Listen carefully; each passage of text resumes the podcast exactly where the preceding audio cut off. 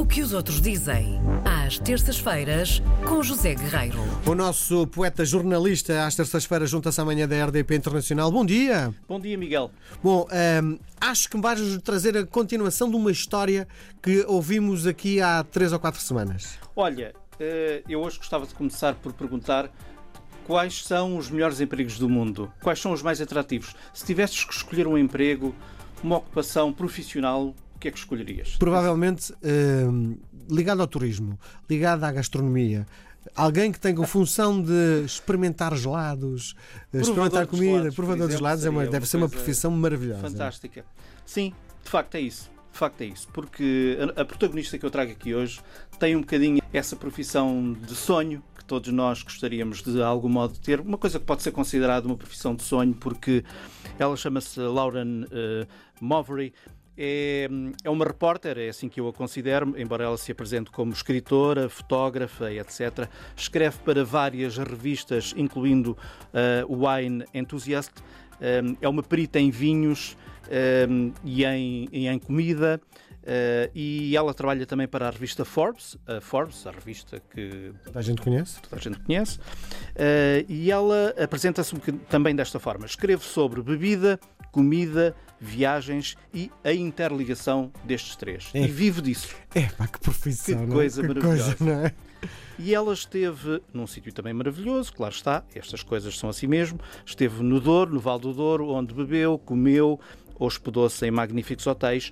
E dessa estadia, uma semana e tal que ela lá esteve, surgiram três belíssimas reportagens que estão neste momento online na Forbes, na Forbes.com. Eh, Para lá chegar basta pesquisar Portugal Uh, e ela começa por escrever sobre o vinho do Porto, tinha que ser. Uh, nota que, embora seja um dos melhores vinhos do mundo e mais conhecidos, é um vinho que luta cada vez mais para atrair público jovem. Um, portanto, vale a pena ler um bocadinho sobre isso. Escreve também sobre a região, o Val do Douro, que é uma paisagem que ela considera. Tu achas que o, o vinho do Porto e o vinho do Douro são consumidos por classes mais, mais velhas, pessoas mais velhas? Aparentemente sim, ela diz que sim, diz que da reportagem que fez e das pessoas com quem falou.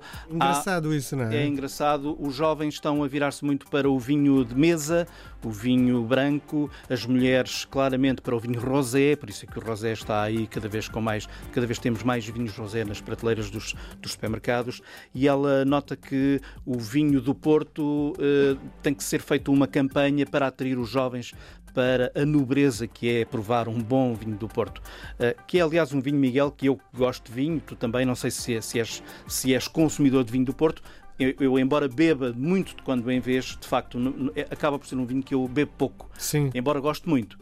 Ahm, e talvez seja também, também por isso. Quer dizer, não é, é- Tem uma justificação muito lógica para isso, que é à hora da refeição. É, tu não exato. podes acompanhar uma refeição com Poder vinho do Porto. mas a coisa acaba mal. Pois. Mas não é, não é. não é normal e não é normal que assim seja. E, portanto, deve ter um, a ver um pouco com isso. Ah, ela fala de uma paisagem deslumbrante, ela já tinha estado no Val do Douro e é sempre, um, é sempre desafiante quando lá vai, íngreme ah, e por isso um desafio para quem lá trabalha. Fala também de uma certa falta de mão de obra ah, no, no Val do Douro e que a mecanização das reportagens que ela fez é uma coisa que está a ser estudada. Já, já, já se discutiu, e é a primeira vez que eu ouço isto, a possibilidade de utilizar drones no Val do Douro para fazer a vindima, havia de ser giro. Hum, escreve também sobre os novos modelos de negócio ligados ao vinho, os Douro Boys. Eh, Os Douro Boys é um grupo que é. de produtores, é um grupo de produtores de vinhos do Douro, só do Douro, que se juntaram, embora sejam tecnicamente concorrentes, na verdade juntaram-se para poderem promover o vinho, o vinho do Douro. Hum, escreve também sobre uma prova de vinhos no peso da régua.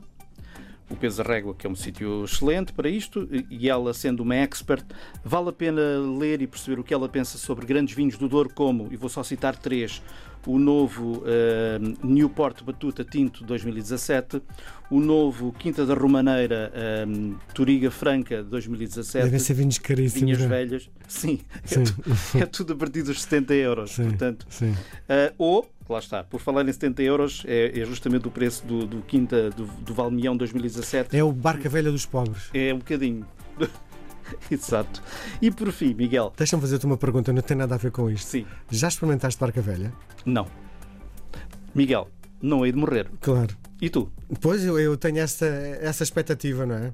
De experimentar, nunca experimentei, mas toda a gente me fala uh, no Barca Velha, Já, que é uma coisa já que. desafiei alguns amigos e eles a mim para Mas é uma... que entre 400 e 500 euros por uma garrafa de vinho é muito dinheiro. É muito dinheiro, mas quatro ou cinco pessoas, se todos nós estivermos eh, disponíveis para dar algum dinheiro a mais, e é sempre muito dinheiro na mesma, mas de facto acaba por dar um pinho a cada um e distribui-se o mal Claro. pelas aldeias e, portanto, Então alinho. Quando Então- fizeres isso, alinho. vamos a isso. Eh, É mais fácil assim.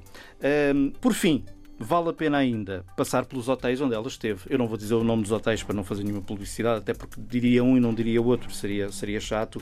Mas são, Miguel, três belíssimas reportagens publicadas este mês na Forbes.com. Para os ouvintes irem lá, vão a Forbes.com e depois eh, na pesquisa põem Portugal. Este interesse repentino por Portugal, a justificação é os prémios ligados ao turismo? Talvez, talvez seja. Não tenho grandes dúvidas que sim. Porque eh, A excelência dos produtos. ou somos nós também estamos mais atentos àquilo que os outros dizem, se calhar já diziam no passado e nós não estaríamos tão atentos, ou efetivamente de repente Portugal está eh, em tudo o que é sido referenciado como destino a visitar, não é? Eu acho que nós temos uma ajuda. Eu, vou- enfim, isto é um bocadinho mais do mesmo, mas eu, eu acho que todos nós temos uma grande ajuda que é a internet.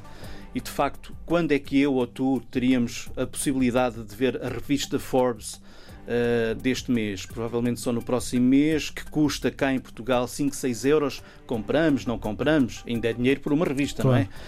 E eh, o facto das coisas hoje estarem online e estarem abertas é algo que nos ajuda eh, a percebermos como nós, de facto, somos um país que muito, ao, ao qual muitas pessoas dão, de facto, mesmo muito valor. Sim. E o exemplo disso está exatamente neste artigo da Forbes. Nós voltamos a conversar na próxima terça-feira. Um grande abraço. Um Obrigado. abraço, Miguel. Obrigado.